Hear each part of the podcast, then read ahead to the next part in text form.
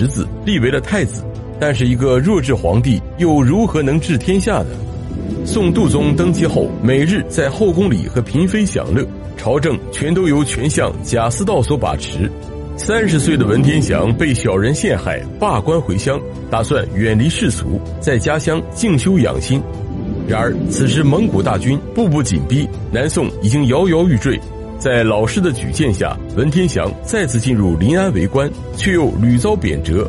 不过，三十八岁的文天祥早已长出了白头发，南宋朝廷也已经被贾似道搞得乌烟瘴气。四十岁这一年，元军占领了鄂州，沿长江一路南下，直奔临安而来，朝野为之震动，号召天下义军勤王。文天祥虽是一介书生，不通军事，但是在他的号召之下，江西豪杰纷纷响应，很快就拉起了一支上万人的队伍。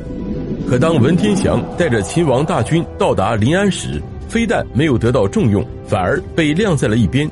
当蒙古大军屠杀了常州全城的百姓，朝廷才连忙让文天祥回防临安。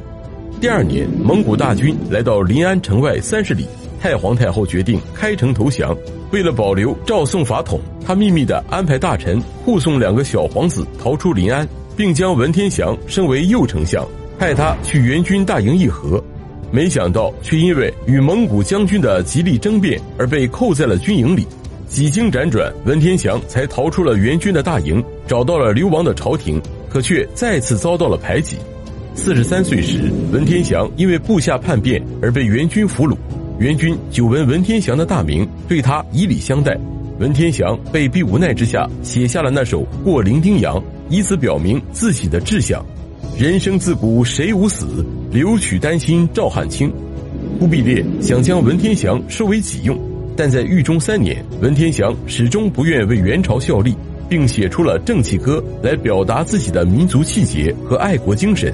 元军见其不肯归顺，在他四十七岁这一年，将其在大都斩首。